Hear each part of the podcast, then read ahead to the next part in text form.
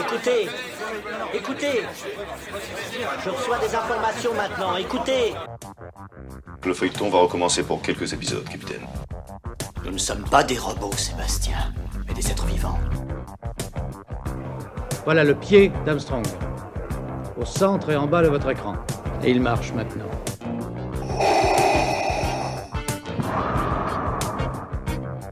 On peut dire aujourd'hui que la science-fiction est bel et bien partout. Tu veux dire qu'on est dans un programme informatique Est-ce vraiment si invraisemblable Le dormeur doit se réveiller.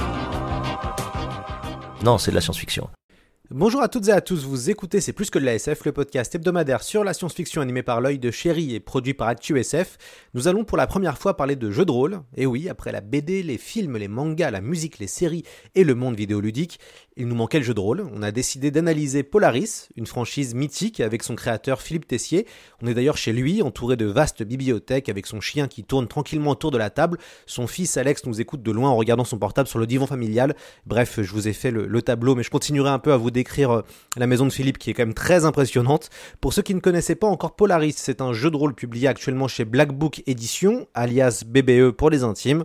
Ce jeu a connu plusieurs histoires que Philippe va nous euh, raconter. Les éditions Léa viennent de publier un nouveau roman car le créateur du jeu de rôle a nourri son univers par des livres. Ce nouveau roman intitulé Point Nemo vient tout juste de sortir et sert d'introduction à cet univers. Polaris imagine un monde post-apocalyptique où l'humanité vit maintenant sous l'eau et se fait la guerre à travers différentes factions, mais on va y revenir en détail. Philippe Tessier, bonjour à vous. Bonjour. Alors, est-ce que vous pouvez nous, nous, raconter les coulisses de Polaris? Je crois que ça a commencé en 1996, si je ne m'abuse, mais peut-être ça avait déjà commencé euh, avant. Ça, ça, a dû commencer un petit peu avant, puisque c'est une idée quand même qui, qui, traînait depuis un certain temps. Et en fait, bah, Polaris, euh, ça vient de l'époque où j'avais encore mon magasin, l'Arche perdue. Et j'avais rencontré euh, Guillaume Gilnave, donc, euh, qui, qui, dirige Origame euh, à l'heure actuelle. Et on, bon, on passait souvent du temps ensemble. Et puis, je m'étais lancé un petit peu dans, dans une histoire euh, qui, donc, un Polaris qui était un peu différent, puisque tout se passait en surface. Et le monde sous-marin était en, en arrière-fond, on va dire. Et, euh, et, puis je me suis dit, tiens, pourquoi j'en ferais pas un jeu de rôle? Donc j'ai un peu développé à la fois l'histoire, mais pour en faire un roman, et puis en même temps, je me suis dit, tiens, je vais proposer à Guillaume d'en faire un jeu de rôle.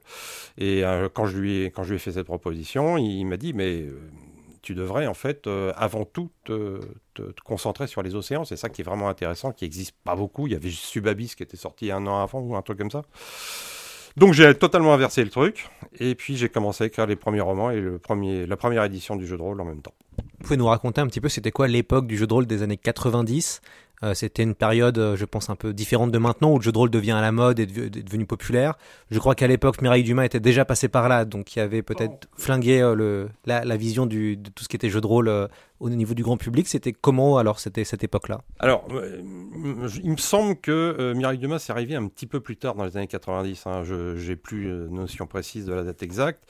Quand j'ai commencé à écrire Polaris, donc j'avais ma boutique et le jeu de rôle, par contre, c'était justement la fin de la grande explosion du jeu de rôle. C'est-à-dire les produits, il en arrivait tout le temps.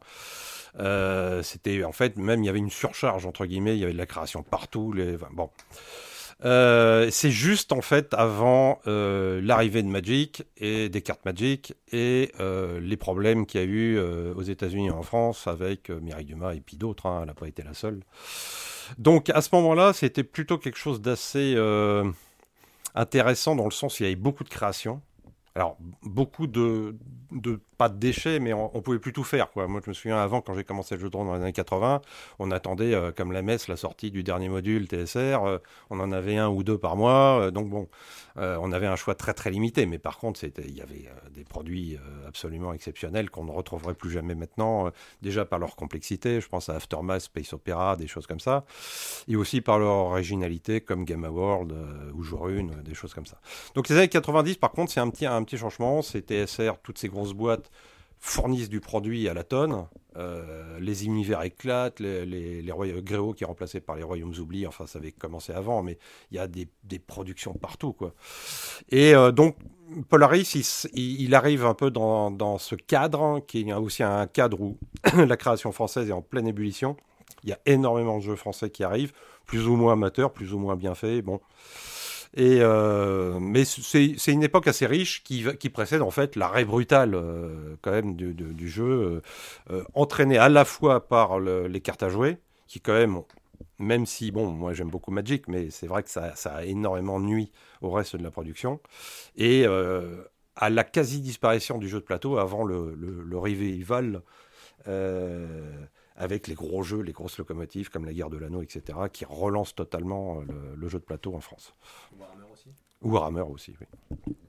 Euh, en quoi Polaris était innovant à l'époque? Est-ce que vous avez, euh, est-ce que vous aviez l'impression de, de- de proposer quelque chose qui était innovant? Alors, comme à l'époque, je, je ne connaissais pas Subabis, qui était encore un, donc un jeu à- euh, qui était amateur, donc pas peu ou pas diffusé dans les, dans les boutiques, euh, c'était quasiment, à ma connaissance, un des seuls qui basait toute son action dans un univers sous-marin. Bon, je crois qu'Aquablue, euh, pas, il y avait eu la bande dessinée Aquablue, il me semble que c'était avant. Puis un, jeu de rôle américain euh, qui se passait sur une planète, euh, Blue Planet, je crois, qui était arrivé, mais c'était pas le, le, le, fond de l'intrigue. C'était un des éléments de l'intrigue. Donc Polaris, quand il arrive, en fait, c'est le, quasiment le premier jeu qui présente entièrement un univers sous-marin. Il y a vraiment la surface est anecdotique, c'est tout se passe sous la mer. Donc, oui, j'avais l'impression quand même de faire quelque chose d'un peu novateur dans, dans, le thème et dans l'histoire, avec une sorte de mélange, avec des ingrédients euh, un peu euh, issus de Star Wars ou d'Albator. Il y avait l'Argonaute, des choses comme ça. C'est plutôt Albator. Bon. Euh, à l'époque, comme j'avais moins d'expérience, j'ai pris beaucoup d'éléments à droite et à gauche de ce que je connaissais de, de- des différents univers. Par contre, au fur et à mesure de la création, j'ai épuré tout ça pour vraiment conserver le plus d'éléments qui soient uniques à cet univers. Justement, ben, comme on a la chance d'être avec vous, et malheureusement les auditeurs pourront pas voir votre euh, fantastique maison où il y a des jeux de des jeux de plateau partout, des BD partout, des bouquins de SF partout, des figurines, c'est assez incroyable, des affiches de films, euh, notamment des affiches de films cultes, de deux choses qu'on a déjà en plus traitées dans le podcast. Donc c'est vraiment la caverne d'Ali Baba et c'est incroyable si on aime la science-fiction. Je vais vous laisser présenter euh, l'univers de, de Polaris pour ceux qui ne connaîtraient pas encore. Alors, Polaris euh, se déroule donc sur une Terre où il y a eu des catastrophes. C'est pas une seule catastrophe, c'est une série de catastrophes absolument monumentales qui sont à la fois des catastrophes écologiques, mais aussi des catastrophes euh, provoquées par des guerres nucléaires et par des machinations de créatures qu'on appelle les Ternacets, mais qui sont très très peu évoquées en fait. C'est des choses qu'on découvrira dans les, les premiers romans que- qui s'appellent Exode, et, la, guerre du crépuscule.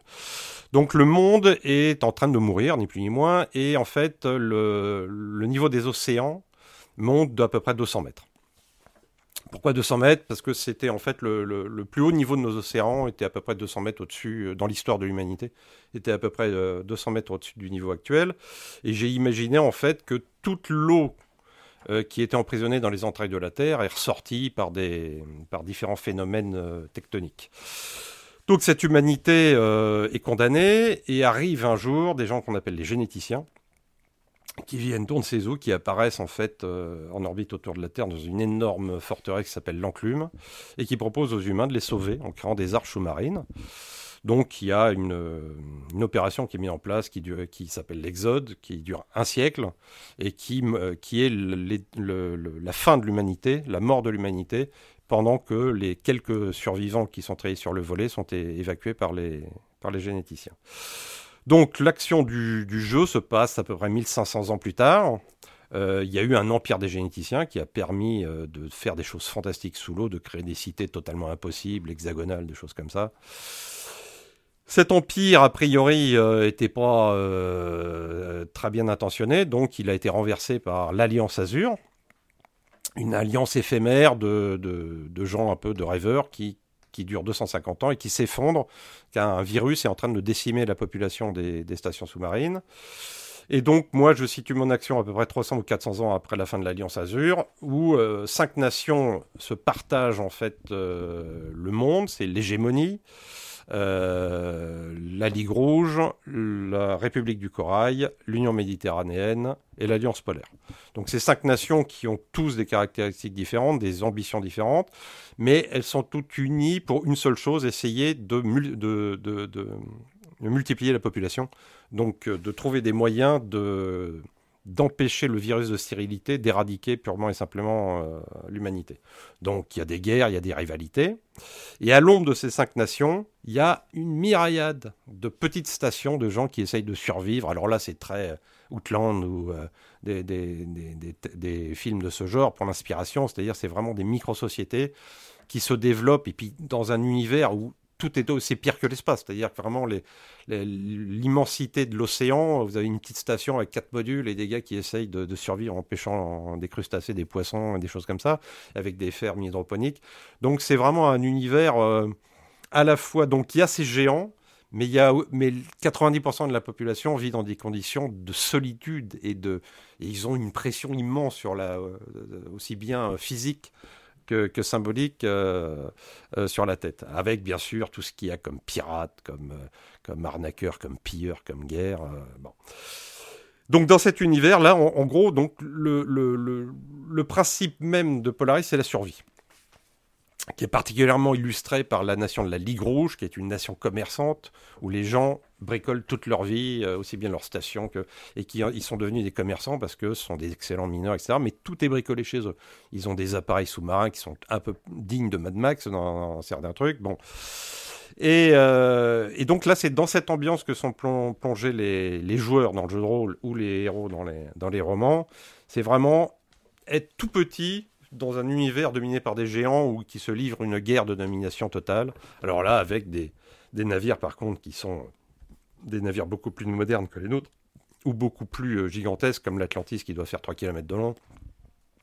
Donc là, j'ai utilisé absolument tous les, les, progrès de technologie euh, euh, sur la guerre sous-marine que j'ai suivi avec intérêt ces 30 dernières années, c'est les torpilles à supercavitation, les choses comme ça. Donc là, c'était une mine d'or. Et donc, bon, voilà, cet univers euh, noir, hostile, c'est pas très gai, hein, ça faut dire. Il n'y a pas de loisirs, il n'y a pas de télé, il n'y a pas de choses comme ça.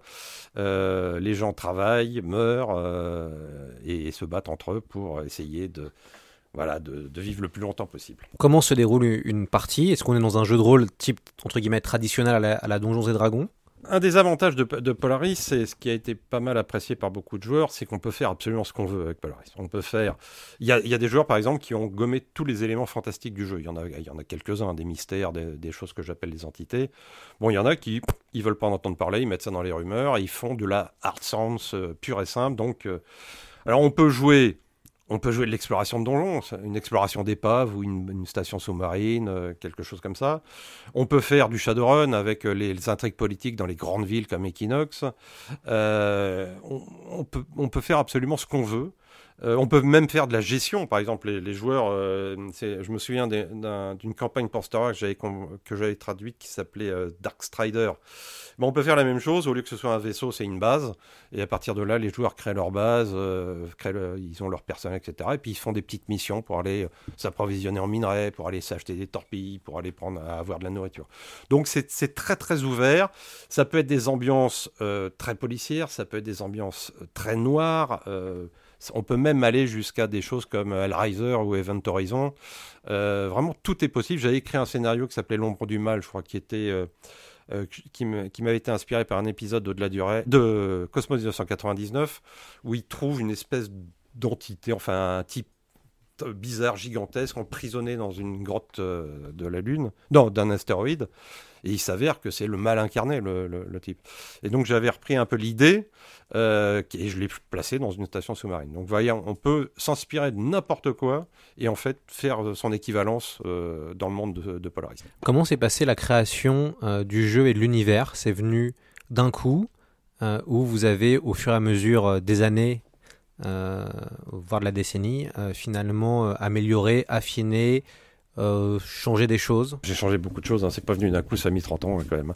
Là, j'ai commencé à avoir euh, une vision entre guillemets globale de l'univers l'année dernière, donc euh, au bout de à peu près oui, 30 ans. Non, non, j'ai.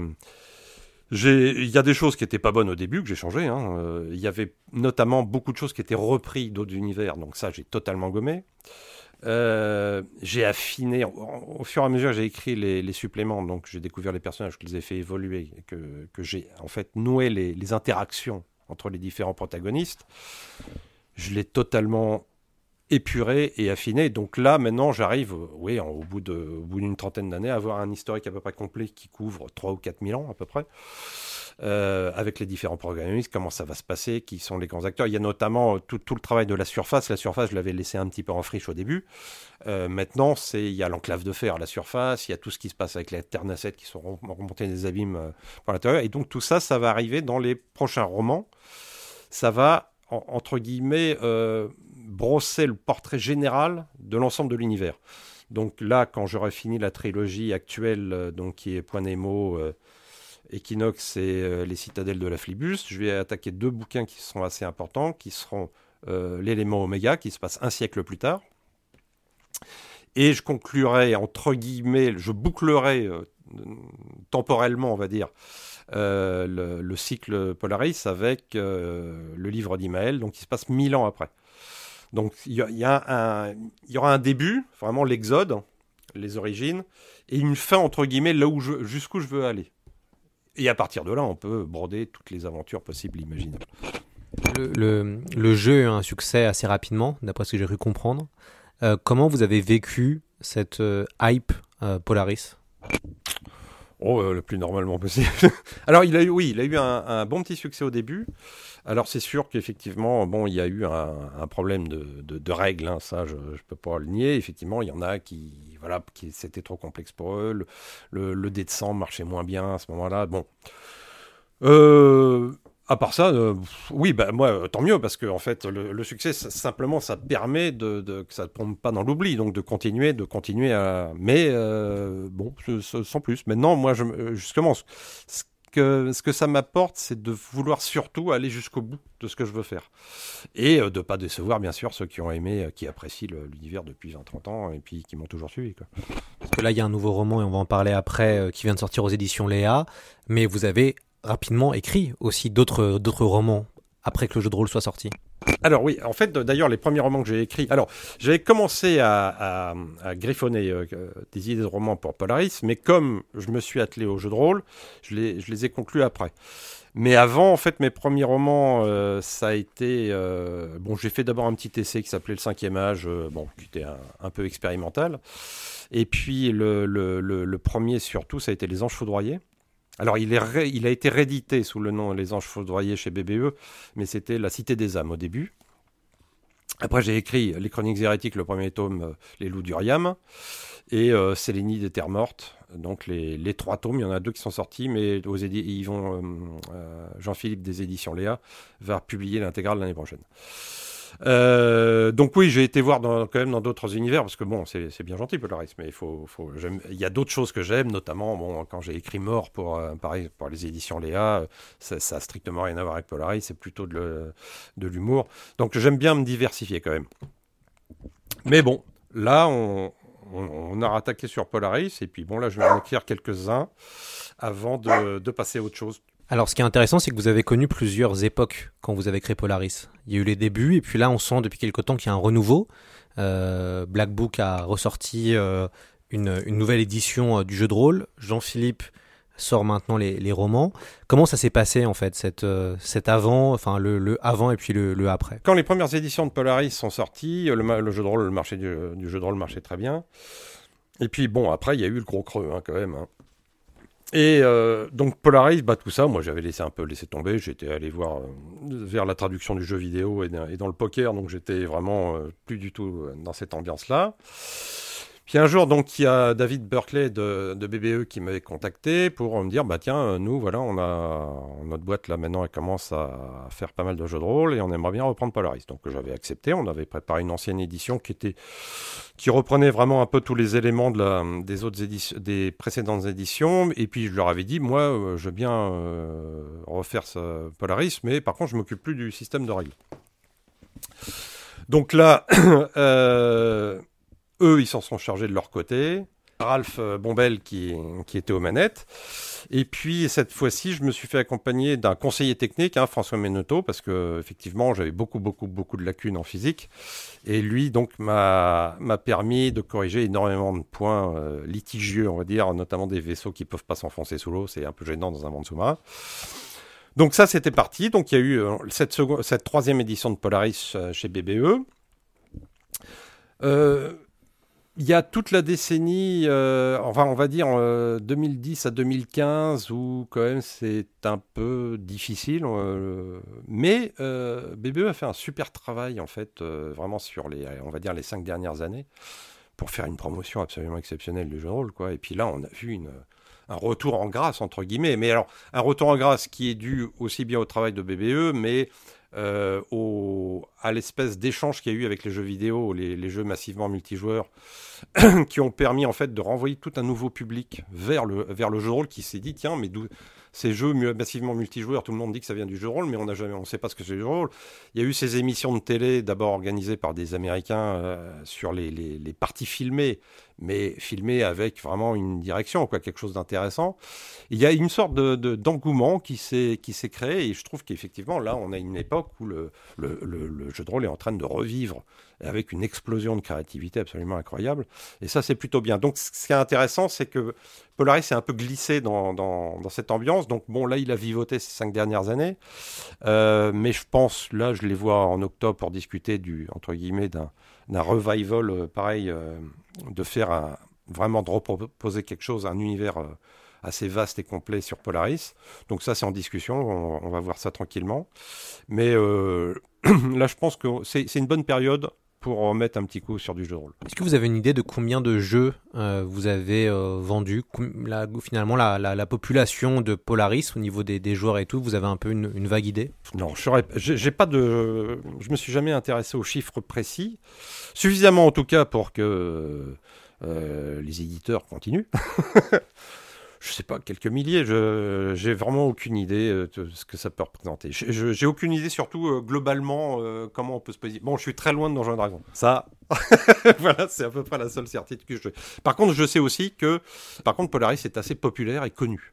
Même si j'ai énormément de gens qui me disent oh, oui, j'ai entendu parler de Polaris, j'ai des gens qui y jouent, pas moi, ou voilà. Ce qui est intéressant, c'est que Polaris fait écho à, à certains autres récits de climate fiction. Euh, c'est un peu le mot à la mode.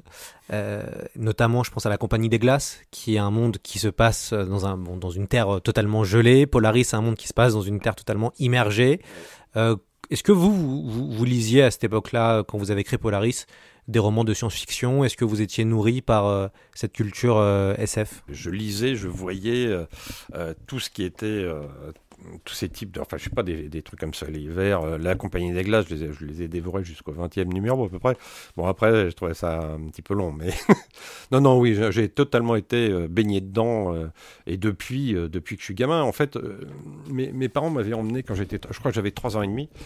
Ils m'avaient emmené au cinéma et donc l'âge légal pour aller au cinéma étant 3 ans, j'avais vu pour la première fois de ma vie Fantasia. Et je pense que ça m'a beaucoup, beaucoup atteint.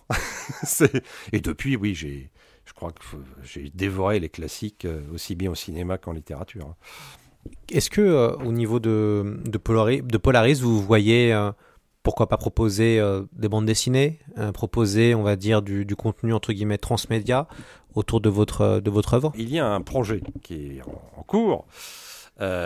Pour l'instant, il n'y a pas beaucoup d'éléments euh, dont je peux parler, mais il y a un projet transmédia qui inclut bande dessinée, euh, utilisation de la réalité virtuelle, euh, théâtre virtuel et séries télé. Et donc, c'est voilà, ça avance, mais c'est très très long parce que les budgets sont assez importants. J'espère avoir des nouvelles prochainement. Le Covid a un peu ralenti les choses, hein, faut, faut pas se leurrer. Mais oui, c'est en cours. Est-ce que vous voyez déléguer cet univers? Ça veut dire est-ce que vous serez euh, d'accord que d'autres auteurs euh, euh, écrivent des choses à l'intérieur, comme finalement George Lucas, comme finalement les gros créateurs d'univers qui à un moment donné, bah, l'univers un peu leur, leur- échappe, même si le copyright de- demeure. C'est déjà le cas si, si le projet Transmédia se, se concrétise. Hein, ce sera pas moi qui serai à la manœuvre normalement. Et en fait, c'est quelque chose que j'espère. hein. Moi, une fois que j'aurai terminé de poser les bases définitives, qui sont quasiment d'ailleurs euh, définitives. euh, Alors déjà avec les livres, c'est-à-dire qu'il faut vraiment que j'arrive à, faire cette, euh, ce cycle qui va des origines jusqu'à 1000 ans dans le futur. Une fois que j'ai fait ça, moi, s'il y a des auteurs qui peuvent écrire dans mon univers des romans ou qui peuvent se saisir du jeu de rôle et faire des trucs de leur côté, alors ça, je serais au contraire très très content. En fait, c'est vraiment ce que j'aimerais. C'est quelque part, ce serait une consécration. Même oui, on, le truc nous échappe, mais voilà, c'est c'est offrir quelque chose euh, que, les, dont les gens peuvent se saisir et ils en font ce qu'ils veulent après. Non, non, ce serait très très bien, oui, je l'espère. C'est quoi le secret d'un bon univers pour vous de, de, science-fiction? Ah, c'est un mélange de plein de choses. Euh, j'ai beaucoup comparé quand je discutais de ce que je voulais pour Polaris comme ambiance. Euh, je me suis énormément basé sur, sur Alien, le, premier Alien de Ridley Scott, parce que c'est l'ambiance que je veux. Euh, Alien, euh, moi, ce qui quand je l'ai vu au cinéma, c'est l'espèce de, crédibilité immédiate que vous avez quand vous voyez ce film. Or, c'est pas forcément crédible ce qu'on voit dans ce film, mais ça donne l'impression d'être incroyablement crédible. Par d'abord le jeu d'acteur, par l'ambiance, par les décors, par les costumes, par les petits détails. Et je pense qu'un bon univers, euh, bon, c'est avant tout, bien sûr, il faut qu'il soit original, mais c'est toute la foule de petits détails qui le rend crédible à un moment ou à un autre. Donc c'est pour ça que j'ai souvent insisté et qu'on a souvent fait le reproche à Polaris d'être des fois un peu trop compliqué, mais comme je l'explique dans, en préface du guide technique, c'est qu'on a mis beaucoup de règles qui sont pas là pour être, être utilisées telles quelles, mais qui en fait attirent l'attention du maître de jeu sur des éléments uniques au milieu aquatique. Par exemple, la pression de l'eau jouer dans un milieu aquatique sans tenir compte des différentes pressions, euh, par exemple qu'un plongeur peut échapper à un port suivant parce que son armure est plus résistante que lui, donc il va pouvoir s'envoyer, ça n'a pas d'intérêt, autant jouer à la surface dans ce cas-là. Donc ça, c'est des éléments, par contre, qui sont très difficiles à vulgariser, entre guillemets, euh, en, jeu de rôle, à faire jouer à table sans qu'il y ait des tables interminables. Donc ça, euh, moi, je m'y emploie pour la, pour la prochaine édition, mais voilà, tous ces détails peuvent faire un bon univers. Et puis après, bon, bien sûr, il y a l'originalité. Moi, je me souviens, un, des jeux qui m'avait vraiment mis la, plus, grosse claque, c'est Jorune. Alors lui qui est extrêmement servi aussi par l'illustrateur, euh, euh, je sais plus comment il s'appelle, mais voilà, c'est un, univers complètement original, riche, poétique, etc. Donc bon, détail, originalité, et surtout, euh, moi ce que j'ai beaucoup reproché à beaucoup de jeux, surtout dans les années 90, c'est un trop grand blabla. C'est-à-dire des, choses intéressantes qui sont noyées dans des paragraphes interminables de, détails, etc. Donc, je pense qu'il faut être aussi concis. quand on présente quelque chose, c'est pas la peine d'en faire 8 pages si ça tient que dans, sur un seul paragraphe. Du coup, ça me permet de rebondir justement sur euh, le récent roman Point Nemo qui vient de sortir aux éditions euh, euh, Léa, alors les éditions Léa, on les connaît bien puisque c'est les coéditeurs du, du fameux Mukdun, entre guillemets. Ça me permet d'avancer sur ce point Nemo, qui est finalement un roman qui permet de découvrir Polaris. Si on ne connaît pas le jeu de rôle, moi je connaissais pas du tout le jeu de rôle, j'ai lu le roman, et en effet, on comprend et on entre très bien dans cet univers. C'était ça l'objectif de, de, ce point Nemo? C'était tout à fait l'objectif. Quand on a discuté avec Jean-Philippe de, savoir s'il allait reprendre les romans Polaris, euh, il fallait une nouveauté. Et euh, bon, moi, je, donc, je lui ai dit que j'avais envie d'écrire de nouveaux bouquins dans, cet univers. Et puis, on est, on est tombé d'accord sur le fait que ça doit être un livre qui s'adresse aussi bien à ceux qui connaissent le jeu depuis ses origines qu'à ceux qui le découvrent. Donc, il me fallait une histoire simple, mais cette histoire, je l'avais en tête depuis pas mal d'années, euh, de poignée d'individus coincés dans une base sous-marine et euh, qui sont totalement isolés du reste du monde. Donc ça permet de voir toute l'action de leur point de vue. Et donc un nouveau lecteur qui découvre cet univers n'est pas perdu puisqu'il euh, se retrouve avec cinq personnes euh, dans cette base. Et en fait, toutes les informations leur arrivent petit à petit par les différents protagonistes qu'ils vont croiser à l'intérieur. Et donc c'était vraiment l'objectif, c'était d'avoir un livre qui s'adresse à n'importe qui, et qui soit aussi intéressant pour ceux qui connaissaient toutes les normes historiques. Alors bien sûr, il y a effectivement des surprises, entre guillemets, que les, vieux de la vieille, ben, ils sont déjà au courant. Mais euh, pour un nouveau lecteur, il n'est pas surchargé par des informations. Il découvre les, les tenants, les aboutissants, les, les, enjeux petit à petit.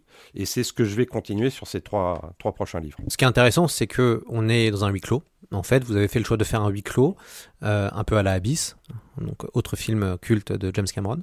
Euh, pourquoi avoir décidé de faire ce, huis clos-là et de réunir finalement cette galerie de personnages comme une partie de jeu de rôle finalement, puisqu'on a des personnages venant de tous les horizons, euh, presque, euh, avec différentes spécificités. Et ça aussi, on reconnaît un petit peu le côté rôliste. Bah, justement, pour présenter un petit peu euh, toutes les possibilités de cet univers, donc il, me fallait, en fait, bon, effectivement, c'est une mission internationale, donc ça permet euh, déjà d'une part de présenter les différentes grandes nations de l'univers sans surcharger les lecteurs d'informations inutiles.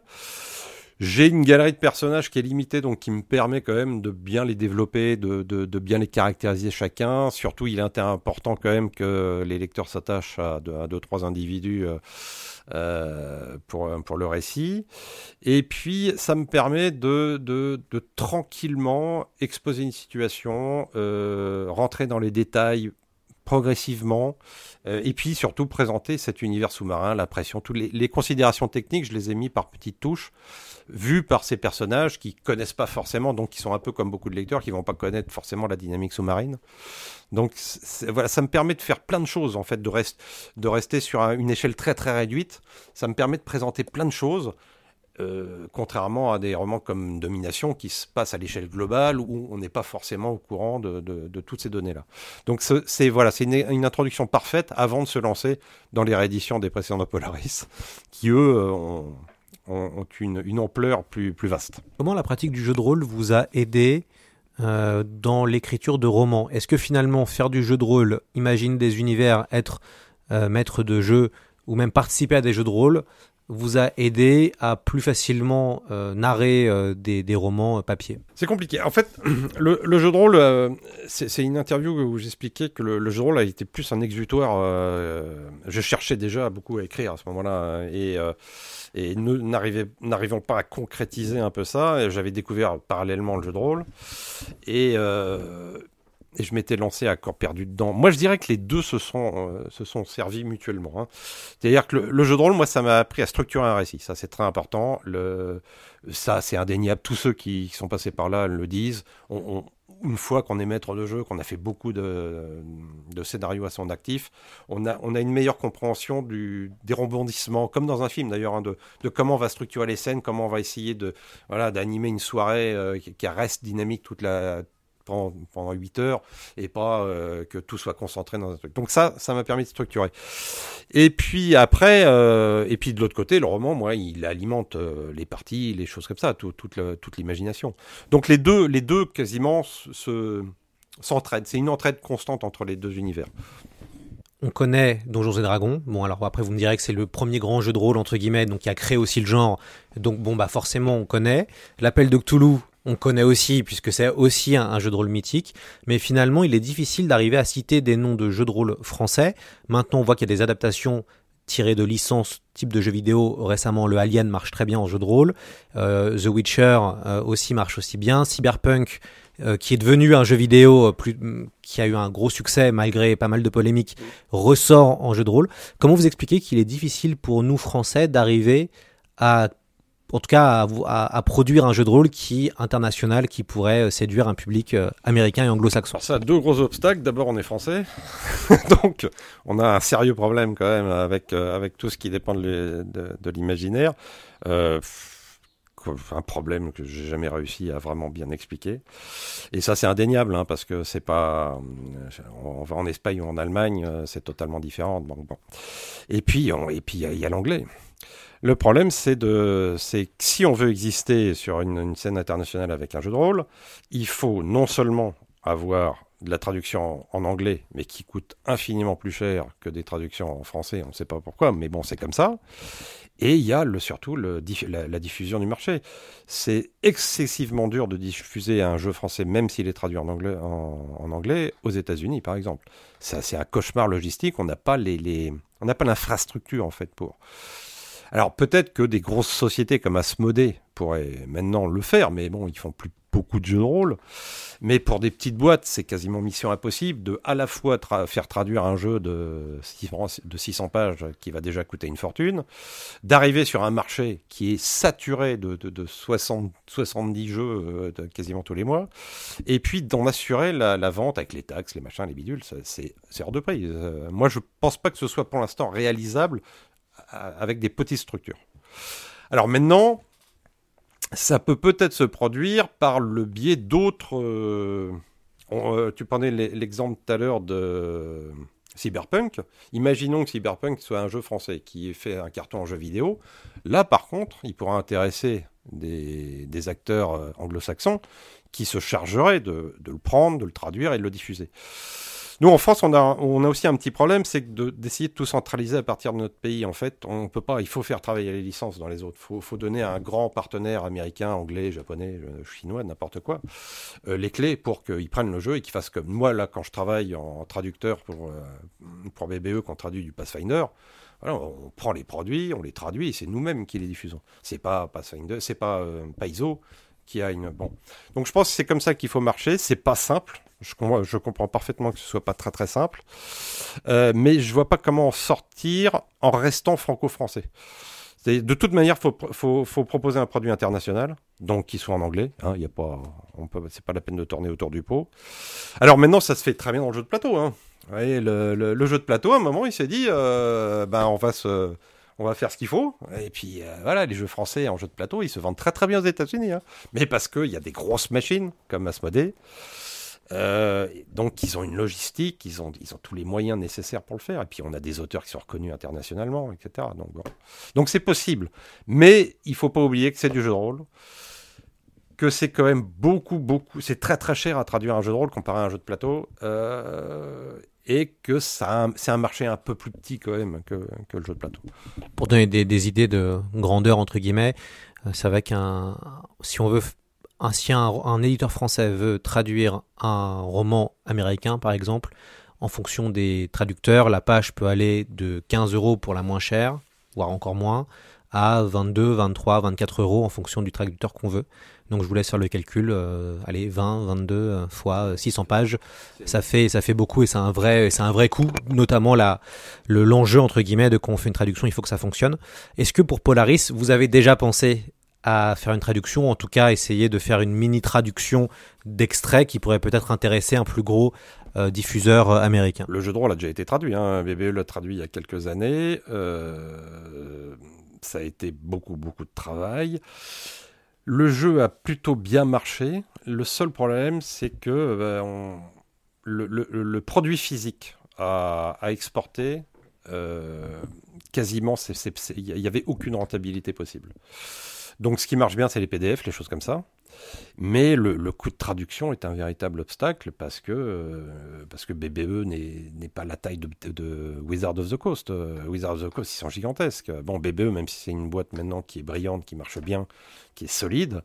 Euh, alors je sais pas là ils en sont où ils en sont je pense qu'on va en discuter euh, pareil en octobre avec eux. Je sais pas où ils en sont dans les projets de traduction mais c'est sûr que euh, euh, là s'ils devaient s'attaquer à la euh, au, donc au plus prochain gros su- supplément euh, Polaris qui devrait sortir qui est consacré à l'hégémonie bah, ça demande énormément de temps, ça demande énormément d'argent, et pour un résultat qui n'est pas forcément positif euh, euh, à la fin. Quoi. Et je sais que ce qui est, ce qui ce qui est désolant, c'est que j'ai beaucoup de, maintenant de joueurs américains qui me, qui me demandent, ce que ce soit sur le forum Polaris ou euh, sur euh, mon compte Facebook, qui me demandent quand est-ce qu'ils arrivent les prochains, les prochains produits. Je dis, je sais pas. C'est, on on a, on n'a pas de la, une machine de guerre suffisante, en fait, pour assurer des traductions constantes. Et voilà. Donc ça, je sais pas. Peut-être qu'il faut, il faut que j'en parle avec BBE. Peut-être que effectivement, ce serait intéressant de, de qu'il y ait une sorte de licence exploitée par, euh, par une boîte aux États-Unis, quelque chose comme ça. Mais je sais pas si ça les intéresserait. Puis il y a aussi le crowdfunding. Vous pouvez aussi crowdfunder pour les Américains. Euh, ça se fait aussi, certains éditeurs, type sœur d'édition, font des livres en français et après proposent un crowdfunding pour le public anglo- anglo-saxon. Ça peut être aussi une autre, une autre bière. Ça, ça peut être une solution. Justement, là, je crois qu'on va, pas, on va aborder tout ça au mois d'octobre. On va voir ce qui, est ce qui est faisable, ce qui est possible. Je sais pas encore. Alors, par contre, pour les traductions des romans, bah alors ça, hein, ça, ça, ça relève pas.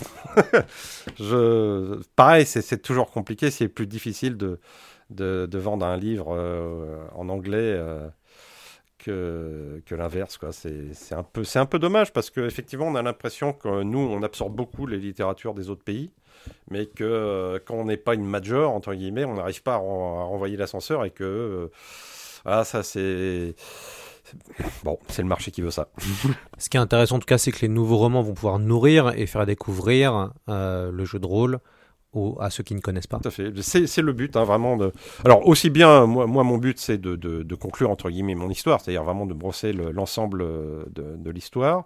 Mais c'est aussi, effectivement, euh, par ces romans, de le faire découvrir, euh, de faire découvrir le jeu de rôle et l'univers qui, qui j'espère, à un moment, va être, voilà, va échapper à, même au, simple jeu de rôle ou au simple roman, hein, qui, va, qui va devenir une sorte de- d'univers global euh, décliné dans, les dans tous les, les, les- systèmes possibles de loisirs. Quoi. En tout cas, ce serait bien de reprendre DJ Graffet, qui est la personne qui a fait la couverture euh, du roman, qui est assez exceptionnelle. Moi, je trouve que c'est une très très belle couverture, euh, une, qui rentre dans les meilleures couvertures des éditions Léa, avec celle de Simonetti sur le, le livre des Malazéens. Et c'est vrai que ce serait intéressant que, que Didier euh, apparaisse dans les peut-être la prochaine édition euh, du jeu de rôle dont vous avez parlé avec Black Book euh, Édition alias BBE. Euh, D'ailleurs, qu'est-ce qu'il va avoir cette nouvelle édition de, de plus ou de moins? Alors déjà, effectivement, la couverture est absolument sublime. A priori, le dessinateur a beaucoup souffert pour, pour y arriver, d'après ce que j'ai compris. Mais, mais effectivement, elle est extrêmement remarquable parce que elle attire l'œil, elle est belle, il y a à peu près tous les ingrédients qui sont résumés dessus. Donc non, non, elle est nickel et je serais vraiment heureux que non seulement il illustre les, les prochains romans et aussi euh, donc qui, qui, qui collabore, s'il a envie, hein, euh, au jeu de rôle. Alors, s'il y a prochaine édition, parce que pour l'instant, on en est toujours au stade des, des, des- des- pas des négociations, mais de savoir comment faire, parce que ça a un coût, c'est pas forcément rentable, etc. Bon, de toute manière, s'il y en a une, ce sera totalement différent de, ce que j'ai fait jusqu'à présent, parce que on, on va pas refaire une quatrième édition juste pour faire la même chose. Euh, ça n'aurait, à mes yeux en tout cas, pas d'intérêt, et puis ça m'intéresserait pas. Donc, le but est de proposer un univers qui se passera un siècle plus tard. Donc ce serait de toute manière un Polaris Omega, euh, qui serait euh, donc dans la même période temporelle que le, roman euh, L'élément Oméga, euh, qui proposerait donc un système totalement refondu et moderne, c'est-à-dire s'inspirant de tout ce que j'ai pu traduire ces dix dernières années. Alors l'avantage d'être traducteur dans le jeu, de rôle, c'est de voir un peu le travail des autres. Euh, J'étais assez impressionné par pas mal de choses, notamment le travail de Montecook euh, sur Numenera, euh, The Strange. le truc avec le soleil, c'est un truc extraordinaire. Je je sais plus comment ça s'appelle. Voilà, ça c'est. Je vais. Alors sans être trop simpliste. En fait, je vais sans doute réaborder la, la manière dont présenter le système de jeu de, fond en comble. Je vais entièrement tout refaire. Et puis avec un, nouveau background, puisque en un siècle, il va se passer beaucoup de choses dans, dans Polaris. Donc j'en ai déjà donné un aperçu dans euh, le livre noir. Euh, en fait, le livre noir qui est ni plus ni moins ma base de travail, hein, qu'on a publié simplement. Voilà. Et donc ce sera quelque chose de, si ça se fait, si ça se concrétise, qui n'a rien à voir avec ce qui s'est fait avant. En plus, je vais clairement séparer en fait euh, tout ce qui est système de livret d'univers en fait, afin de permettre de jouer dans les différentes périodes de Polaris, que ce soit les origines, euh, l'Alliance Azur, euh, l'Exode, euh, mille ans plus tard, 100 ans après, etc. Donc comme ça, le, il y a le livret règles pour les maîtres de jeu et des livrets qui donnent toutes les informations pour jouer à telle époque, telle époque, telle époque. Et à partir de là, voilà, si, si ça marche, là je laisse libre n'importe qui d'utiliser l'univers et d'en faire ce qu'il veut. Alors, on va passer à la partie conseil. Euh, premier conseil déjà, comment on fait pour écrire une Bible si quelqu'un, si des gens voudraient imaginer un jeu de rôle? Quel conseil vous donneriez pour la fameuse Bible qui est euh, le, le document qui permet de, de créer son univers et créer ses règles? Alors, j'ai jamais écrit de Bible. Donc, euh, c'est assez compliqué. Enfin, ce qu'il faudrait faire, bien sûr, hein, c'est euh, prendre des notes, avoir des trucs, etc. Ça, c'est un truc que j'ai jamais pu. Moi, je prends des notes, mais je les classe pas. Donc, il y en a partout des notes. Euh, j'ai à peu près tout mon univers, il est, il est, il est dans ma tête. Et puis, euh, alors généralement, pour m'y retrouver quand même, bah, je relis souvent les précédents suppléments pour faire pour pas faire d'erreurs, de, choses comme ça. Mais bon, écrire une Bible, quand, quand on commence un univers, vraiment, faut, faudrait faudrait prendre des notes, savoir qui est qui, faire des, des... je sais qu'il y en a qui font, hein. il y a des auteurs, il y a des, et même les, les, gens qui travaillent pour les séries télé, etc. Ils ont, ils ont des bibles extrêmement complètes. Bon, moi, j'ai jamais réussi à la faire. Alors j'avais essayé, hein. je m'étais, acheté un énorme classeur avec des centaines de pages. J'avais commencé, puis ça m'avait saoulé au bout de 10 minutes, donc euh, j'avais arrêté. Mais bon, ça c'est un peu particulier, c'est aussi bon un univers que je connais très bien, ça fait 30 ans que je baigne dedans, donc euh, je l'ai fait tout seul aussi, ça c'est une grande différence, enfin je l'ai fait tout seul, euh, sans parler des, aspects techniques, euh, là où j'ai travaillé avec euh, François Menoto et pour certains, certaines autres choses, mais en fait, quand on est plusieurs à créer un même univers, Là, on est obligé d'avoir des, des, bibles très construites parce que sinon, euh, euh, tout le monde se dit pas la même chose, des personnages. Donc ça, c'est quand on est tout seul, c'est un peu plus simple de tout se rappeler quand on l'a écrit soi-même.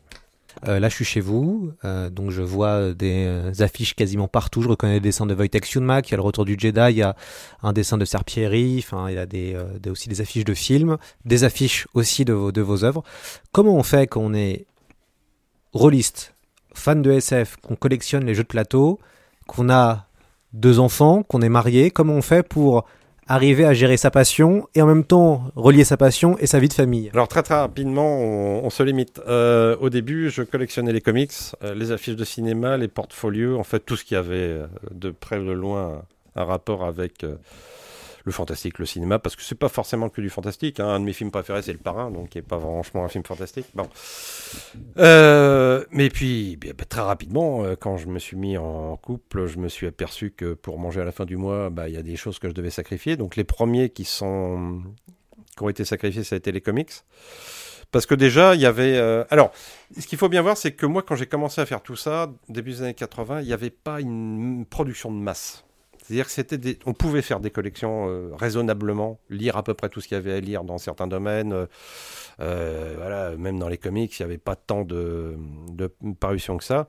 Et en fait, en, vieillissant, en ayant une femme et des enfants, etc., c'est arrivé à une époque où les, les, productions se sont multipliées et de toute manière, c'est plus possible de suivre. On ne peut raisonnablement, à moins d'être riche à, à, millions, ne suivre qu'une seule chose, à peu près. Donc moi, j'aimais les figurines, ben, j'ai arrêté les figurines. Euh, je faisais des collections de, de DVD, ben, j'en fais moins. Euh, les affiches, c'est même plus possible. Hein. Là, j'ai commencé à en racheter certaines, parce qu'en en vacances, il y, y, a un gars qui vend des affiches, donc j'en achète deux par an. On est obligé de se limiter. Le jeu de plateau, j'ai arrêté la collection. 260 jeux de plateau qui sortent par mois. Comment voulez-vous qu'on fasse Donc, j'ai arrêté la collection. Maintenant, je, m'achète, allez, un ou deux jeux de plateau qui me, mais qui me font plaisir, comme Nemesis, des choses comme ça. Voilà. Euh, pour le jeu de rôle, bon, là, je suis servi parce que en tant que traducteur, ben, je reçois un certain nombre. Généralement, en plus, c'est des jeux de rôle qui me conviennent bien. Donc, euh, mais, mais pareil, avant, j'achetais tout ce qui sortait. Euh, enfin, j'achetais où j'avais, comme j'avais une boutique de jeux aussi, ça a aidé beaucoup hein, quand même, pour, euh, même si ça a aussi aidé à la couler. Euh, donc, bon, oui, on est obligé de se limiter. Alors maintenant, maintenant je vous dis, bon, j'achète plus grand chose de manière régulière et pour satisfaire une collection. Maintenant, j'achète plus pour me faire plaisir des, des, choses très très limitées. Par exemple, là, en, en littérature, avant aussi, j'achetais beaucoup de bouquins. Bon, le dernier gros bouquin que je me suis acheté, c'est l'intégrale de Conan, euh, la, la belle, la... voilà, parce que ça me faisait plaisir, mais j'en fais un ou deux par an, pas plus. Est-ce que vous avez réussi à, à, à, transmettre votre passion à vos enfants? Pas vraiment, enfin en partie. Pour euh, les univers fantastiques, tout ça, oui, je pense quand même qu'ils sont bien abreuvés euh, des mêmes univers que moi. Euh, pour la pratique du jeu de rôle, beaucoup moins. Euh, alors, je, je suis pas le. Je les ai jamais poussés. À... Je, connais, j'ai beaucoup d'amis qui font jouer régulièrement le, leurs enfants. Moi, je l'ai jamais fait pour des raisons diverses. Euh, j'ai essayé deux ou trois fois, bon, mais euh, ça n'a jamais vraiment accroché. Euh... Le jeu de plateau, si. Au jeu de plateau, on en a fait pas mal. Bon, par manque de temps, on n'en fait pas assez. Euh, le jeu de plateau, ça, oui, euh, c'est bien ancré. Le jeu de rôle, beaucoup plus compliqué. Ça demande un investissement que j'avais pas envie de, j'avais pas envie de consacrer cet investissement. Et puis, oui, pour le, pour tout ce qui tourne autour, alors ça, oui, ils sont complètement contaminés, je pense. Hein, Alexandre? Oui. Oui. Il me disait avant, de pré- quand- avant qu'on commence l'émission, il me disait qu'il aimait beaucoup la science-fiction. Même si l'on lisait peu, il aimait bien. euh, mais je- mais j'ai cru voir des mangas dans la chambre, donc je, je pense que monsieur est, est aussi euh, amateur aussi de voilà de- du- voilà, d'univers d'univers imaginaire. Euh, et, et enfin, si on veut commencer à faire du jeu de rôle, autre que Polaris, qu'est-ce que vous conseillez pour euh, des euh, débutants? De, de commencer par un jeu facilement euh, accessible. Honnêtement, si je devais commencer maintenant, moi j'aimerais tomber sur. Alors, même s'il est assez épais, hein, qu'il y a, beaucoup de, blabla, euh, moi je commencerais par un truc comme Numenera ou The Strange. Euh, parce que euh, Montecook, avec ces jeux-là, moi je trouve qu'il a fait quelque chose d'admirable. C'est que, bon, il vient de Donjons et Dragons, euh, il connaît les systèmes bien complexes, bien compliqués. Il, a réussi, je trouve, même si je suis pas fan de tout, hein, à synthétiser euh, à peu près toute sa carrière dans, dans un système de jeu et surtout dans son univers. Et euh, je trouve que Numenera, c'est un univers très très facilement accessible, qui laisse une part très importante d'imagination au, de- ouais, d'imagination au, au maître de jeu, qui est pas très compliqué quand même, tout en étant quand même avec des mécanismes qui sont pas si bêtes que ça, qui sont assez subtils. Euh, mais je suis persuadé qu'on peut trouver des jeux plus petits, plus. Bah, il y a, si, si, bah, il y a l'excellent euh, jeu d'initiation de Black Book, euh, Chroniques oubliées. hein. Franchement, là, ils ont fait un coup super avec ce jeu-là. Alors ça, oui, voilà, en fait, le premier que je mettrais entre les mains de quelqu'un, c'est c'est un des Chroniques oubliées, que ce soit le médiéval, le- celui de Cthulhu. euh, j'ai pas, j'ai pas encore lu celui euh, sur les univers de SF. Alors, Chronique oubliée, il est parfait pour ça, pour de l'initiation. Bon, il doit y en avoir d'autres, hein, je les connais pas tous. Euh, mais effectivement, je découragerais des gros gros jeux, ça c'est sûr. C'est faut pas se lancer dans, même dans des trucs comme Warhammer tout de suite, parce que c'est que ça demande quand même un peu de, un peu d'expérience. Ce sera le, mot de la fin. Merci beaucoup Philippe Tessier de nous avoir invités chez vous. Je recommande euh, Polaris.nemo aux éditions euh, euh, Léa, qui est vraiment une bonne introduction. Et puis bah, pour ceux qui connaissent déjà ou pas encore le jeu de rôle, vous pouvez trouver euh, Polaris le jeu de rôle livre de base, donc un, coffret avec deux très beaux livres. Et puis après, vous pouvez aussi, si vous voulez trouver des gens pour faire des parties Polaris, c'est pas forcément euh, évident. Euh, je pense qu'on peut contacter Black Book qui peut aussi mettre en lien avec des gens qui font des parties. Je crois qu'il y a un forum euh, Polaris où on peut aussi trouver des parties, Philippe? Il y a un forum Polaris et sur le, compte Black Book, il y a aussi un, sujet sur Polaris où on, on peut échanger avec, avec les joueurs assez facilement. De toute façon, on laissera les informations euh, sur, euh, sur le compte Twitter de C'est plus que de l'ASF. Euh, Philippe était notre dernier euh, invité avant la pause d'été. Alors, je ne sais pas quand les gens écouteront ce podcast-là, mais on essaye de faire des pauses de temps en temps. Et donc là, on arrive pile à la fin juillet. Donc, on reviendra euh, le 30 août euh, pour euh, de nouvelles aventures avec de nouveaux invités. Et puis, évidemment, il y aura la sortie de Dune au cinéma le 15 septembre prochain. Donc, je vous encourage très fortement à relire Dune, évidemment, et pourquoi pas relire le MOOC ou, ou lire le MOOC, mais, mais en tout cas relisez Dune. Et puis euh, Philippe, c'était un plaisir et on espère peut-être euh, revenir pour euh, faire une partie de Polaris avec vous. Il n'y a pas de problème. Ça marche. À très vite dans C'est plus que de la SF.